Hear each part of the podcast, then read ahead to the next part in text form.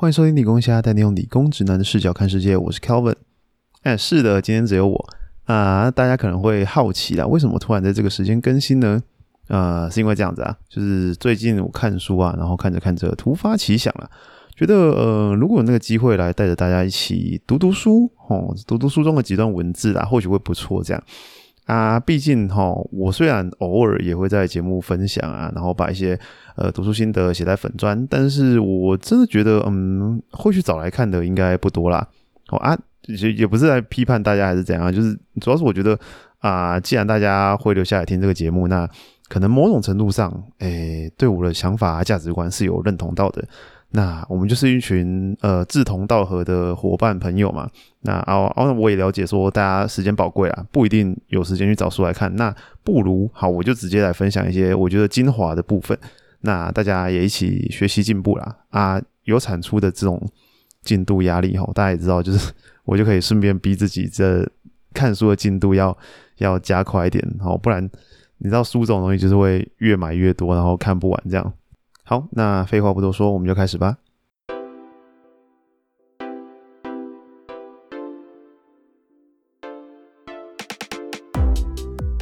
今天要读的这本书叫做《仁慈》，人类的仁，慈悲的慈。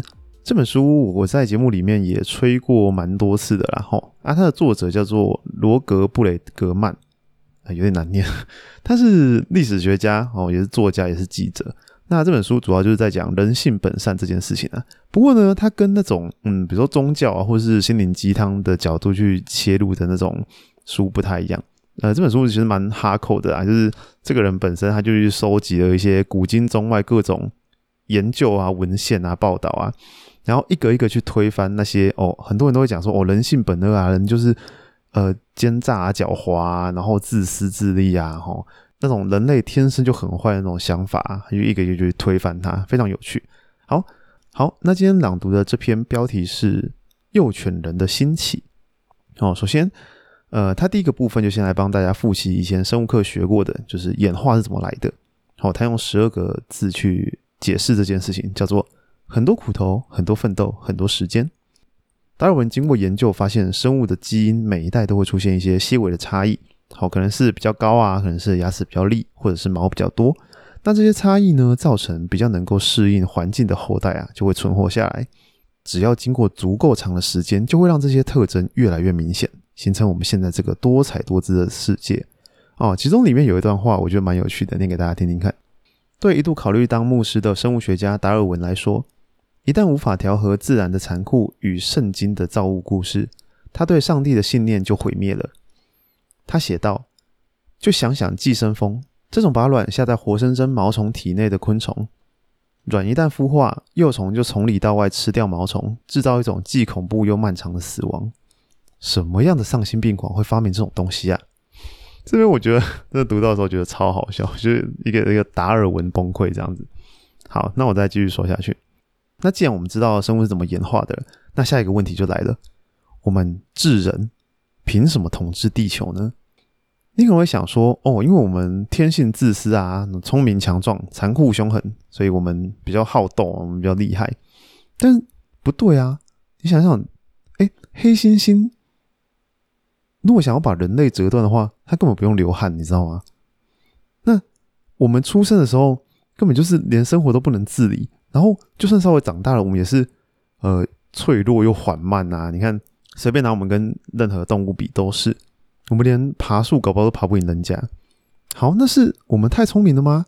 诶，这个想法可能有点道理。毕竟我们就叫智人嘛。啊，也确实，我们的脑袋消耗我们百分之二十的热量，却只占体重的百分之二，所以它是一个极其耗能的器官。于是呢，为了探索，就是人类到底有没有。天生就比其他动物聪明，所以科学家就动起来了。哦，他把我们跟其他灵长类放在一起比较，因为我们普遍发现就是灵长类是智商比较高一点的动物。那有一点要特别注意，就是这个实验找来的是刚学步的幼童，因为他们模仿过他人行为的时间最短。哦，毕竟我们今天要比的就是天生嘛。哦啊，实验的内容其实就是比一些啊空间感知啊、计算能力啊、因果关系这种诶常常跟智力挂钩的东西啊。但是呢，结果可能出乎意料，哦就人类拿到的分数顶多持平，甚至其实在一些项目还输给猩猩们。好，那有人就会说啦，呃，或许我们人类就是比较狡猾，所以我们赢了。呃，可是就算比说谎，我们也会输黑猩猩，一样有做过这种研究。我们除了不会说谎，还很容易被骗哦。你看，就是柬埔寨嘛，哦，所以人类更超烂。那你知道还有什么更烂的吗？嘿，没错，人类还会脸红，就这完全不是一个阴险狡诈的物种应该出现的遗传特征吧？是，你如果是一个阴险狡诈的物种，你有这种特征，你早就该被淘汰了。好，那讲到这里，又要来提我们人类的另一个表亲——尼安德塔人哦，大家可能会听过。那实际上呢，他其实比我们强壮，甚至也很有可能比我们聪明，因为他们大脑平均比我们大百分之十五哦，所以。如果我们是 MacBook Air，那他们就是 MacBook Pro。好，那那到底凭什么现在是我们人类去考古挖出他们的遗骸呢？把他们放在博物馆呢？接下来就要进入到重点了。一位叫做迪米崔的苏联动物学兼遗传学家，好，他主导了一场可以称之为惊世骇俗的实验啊。好，首先达尔文早就观察到，那些被人驯化的动物啊，都保有某些特征，像是比较小的体型。脑袋、牙齿或是下垂的耳朵、卷尾，而且一辈子都会保有某些幼年时期的特征。好，因此这位迪米崔就好奇了：诶，难道好几年前的农夫就偏爱这些可爱的特征，然后还特地驯化它们吗？嗯，听起来不太合理。于是他就提出了一个大胆的假设：哦，真的很大胆哦！会不会其实这些特征只是某些其他特征的副产物？意思是这样子的，就是说人类日积月累啊，按照某一个特征去挑选动物，那最终就造就挑剩下来的动物呢，刚好都长得很可爱，而那个依据的特征就是友善的程度。好，为了做这个实验呢，迪米崔决定试着驯化银狐。好，银狐是一种攻击性极强的野生动物。研究员呢，他手要伸进笼子，他是要戴上那种。超厚，然后又包到手肘的那种，就是完全防护的那种手套才敢伸进去哦。那这个实验的规划很简单，就是挑友善的。所以他们在试的时候，如果我伸手往那只狐狸伸过去，然后它感觉到，哎，它好像有一丝丝的犹豫啊，没有直接呀压起来这样子，好，我就把它抓起来，把你抓起来配种。接着呢，神奇的事情就发生了。大概过了六年。他们用这种友善的基因去筛选，然后配种、配种、配种到第四代，开始出现了第一只会摇尾巴的银狐。那这些狐狸不但毫无攻击性，外观也出现了一些变化，像是尾巴变短，脸的轮廓变圆润。那雄性跟雌性的外观也越来越相似。同样的现象其实也发生在人类身上哦。如果我们拿我们的身体去跟尼安德塔人比呀。你会感觉好像在拿小狗跟野狼比，就是我们的特征其实都幼体化了。那奇怪，这到底有什么关系啊？就是幼体化不是应该更弱吗？就是我们这么友善是怎样可以征服世界吗？好，我们拉回到一开始提的婴儿跟猩猩的那个实验，作者其实在之前刻意卖了一个关子。哦，虽然说多数的测验项目啊，我们没有比较强，但是人类在某一个项目屌打猩猩，那个就是。社会学习，没错，人类是高度善于社交的学习机器。这一点就可以解释很多奇怪的地方，像是脸红哦，实际上不就是有助于我们去察觉、掌握他人的情绪吗？哦，还有我们有眼白这个东西，其他超过两百种的灵长类都会产生黑色素，去把眼睛染黑，哦，让人不知道他在看什么方向。那眼白呢，就让我们可以掌握对方的视线。哦，所以你在跟别人深情对望的时候，你才会感觉被电到嘛，对不对？然后我们的脸部特征啊，比起尼安德塔人，我们更能呈现灵活的表情。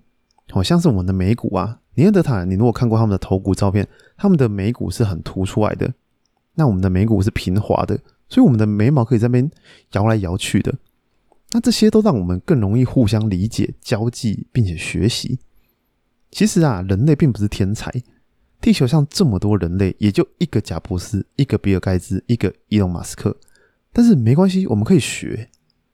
你看电脑啊、手机、电动车，有哪一个东西不是一被发明出来，大家马上就学会用了？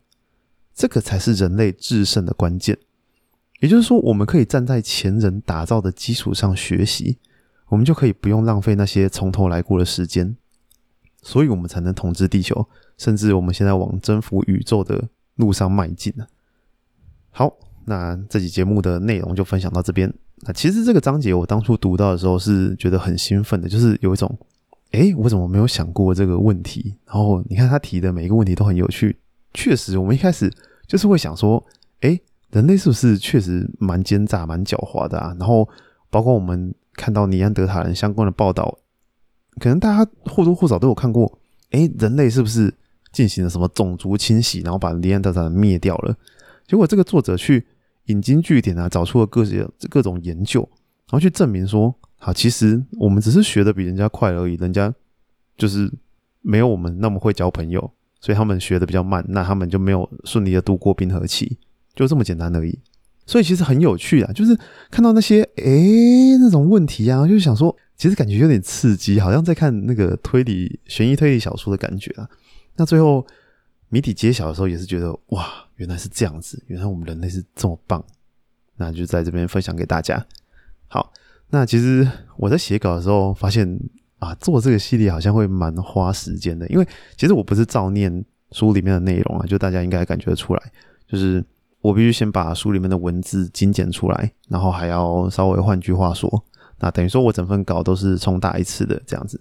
那毕竟还是会有一些著作权的问题等等，而且我想大家应该也不想听我照念整本书吧，对啊，所以嗯，如果大家有喜欢这个系列的话，就拜托帮我五星好评一下，分享一下啦。那给我算是给我一点动力，这样。那以后说书系列的更新，我想可能没办法周更，因为真的蛮花时间的。像是我打个稿，可能就要花个一到两个小时这样。那 maybe 双周更看看吧。那反正以后看要怎样再调整啊。那其实这次的内容我也觉得没有掌握到很精准，因为我本来预计就是录完的时间可能会接在十五到二十分钟，不过也没关系啊，搞不好大家其实觉得短短的比较好。好，那看怎样再调整喽。那最后我要来学一下古埃。好，这节目就到这边，拜拜。